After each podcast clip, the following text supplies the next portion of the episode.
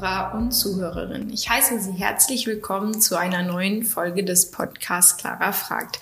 Heute geht es um das Thema nachhaltige Energieerzeugung und wir wollen über ein ganz besonderes Projekt sprechen. Ich sitze hier mit Norbert Mülders und Norbert, äh, möchtest du dich einmal vorstellen und sagen, was du hier am Produktionsstandort in Rheinberg tust?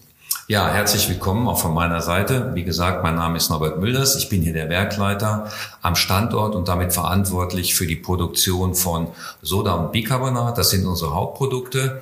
Soda geht in die Glasherstellung für Flachglas. Das kennen wir aus der Fensterscheibenindustrie, aber auch aus der Automobilindustrie, aber auch äh, Containerglas, sogenanntes Flaschenglas.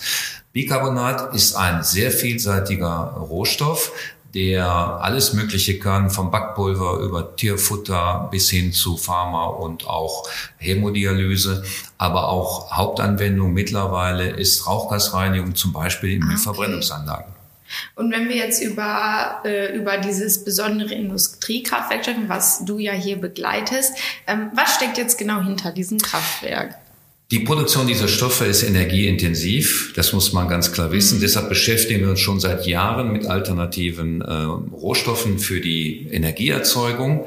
Wir haben verschiedene Optionen untersucht. Am Ende sind wir zu dem Schluss gekommen, zusammen mit einem Partner, dass Altholz in der Form von Holzhackschnitzeln für uns der geeignete Brennstoff ist. Wir, okay. wir brauchen diesen Brennstoff, um Dampf zu erzeugen für die Prozessindustrie und erzeugen aber davor noch Strom in der Kraft-Wärme-Kopplung. Okay, und dieses, und was ist jetzt genau quasi so das Besondere, dieses, das, das Merkmal, was dieses Projekt so besonders macht für euch? Wir wenden in der Regel hauptsächlich fossile Brennstoffe zur Dampferzeugung und diese fossilen Brennstoffe ersetzen wir durch regenerative Brennstoffe, nämlich dieses Altholz. Ah, okay. Dieses Altholz generieren wir, also sourcen wir aus der Umgebung, näherer Umkreis 150 Kilometer aus der Region ein Gesichtspunkt, der heute umso wichtiger ist als jemals zuvor. Wir hatten das am Anfang gar nicht so auf dem Schirm. Mhm. Da ging es um die ökologische Auswirkung, nämlich Verringerung des fossilen CO2-Footprints. Heutzutage ist das lokale Sourcing umso wichtiger, wenn man sich die geopolitische Entwicklung und Situation anschaut. Ähm, und deshalb haben wir es damit geschafft, auch wirklich äh, fossiles CO2 als Brennstoff zu verdrängen. Also ihr setzt hier Wert auf das Regionale, was ja schon mal sehr besonders ist. Ja. Und wenn wir jetzt aber über dieses Altholz sprechen, was ja hier benutzt wird, wie, also wie muss ich mir das jetzt vorstellen? Also wie nachhaltig ist das eigentlich, das zu verbrennen?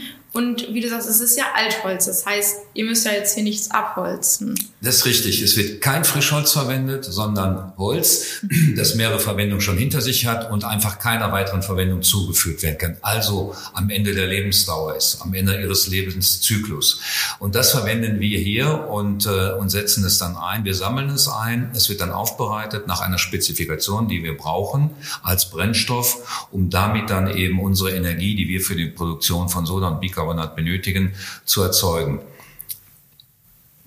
Ja, und wie, also wie muss ich mir das jetzt vorstellen? Wie funktioniert das? Also wie ist dieser Prozess, wenn wir jetzt mal anfangen, ihr bekommt dieses, kannst du das, also ihr bekommt dieses Altholz, kannst du das einmal irgendwie darstellen, wie dieser Prozess funktioniert, also auch gerade für die Zuhörer und Zuhörerinnen, wie das dann hier landet und ähm, angewandt wird? Es wird also zu uns gebracht, äh, dezentral eingesammelt. Äh, wir brauchen etwa 200.000 Tonnen äh, Altholz pro Jahr in Rohform. Es wird aufbereitet in einer benachbarten Anlage, dann unseren Silos zugeführt, direkt ohne weitere Transporte.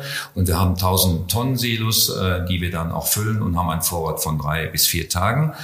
Dann ah, haben wir, okay. dann fördern wir von dort 24 äh, Tonnen pro Stunde in den Holzkessel. Dort wird es verbrannt und wir erzeugen den Dampf äh, den wir dann eben halt für die Erzeugung von Strom und auch Wärme benötigen für den Prozess. Und wenn man jetzt dieses Altholz verbrennt, dann entstehen ja Abgase. Also wie, wie verhält sich das? Wie nachhaltig ist das denn? Was passiert mit diesen Abgasen? Ja, das ist ein guter Punkt. Äh, wir unterliegen der 17. Äh, Bundesemissionsschutzverordnung mit sehr, sehr strengen Grenzwerten, auch äh, was die Abgase betrifft. Ich erwähnte schon unser Bicarbonat, das wir hier am Standort erzeugen. Das setzen wir auch hier in der Rauchgasreinigung ein und erreichen damit sicher und unterschreiten sogar deutlich die Grenzwerte, im Genehmigungsverfahren natürlich offen und auch dargelegt, erörtert und auch bestätigt. Und durch Wood Power 1, so nennen wir das Projekt, was heute schon in Betrieb ist, können wir den Beweis antreten, dass wir alle diese Berechnungen, die wir vorher angestellt haben, auch erfüllen. Und äh, das ist eben auch dank unseres Produktes Bicarbonat, das wir hier am Standort erzeugen. Also diese fünfstufige Rauchgasreinigung verhindert also, dass das irgendwie schädlich ist, diese Absolut. Äh, wir leben hier im dicht besiedelten Raum mhm. auch. Wir haben Nachbarn und auch zu deren Schutz natürlich äh, ist die Rauchgasreinigung so ausgelegt und hat mehrere Sicherheitsstufen, fünfstufig, wie schon gesagt, und äh, erfüllt alle Kriterien dieser Vorschriften.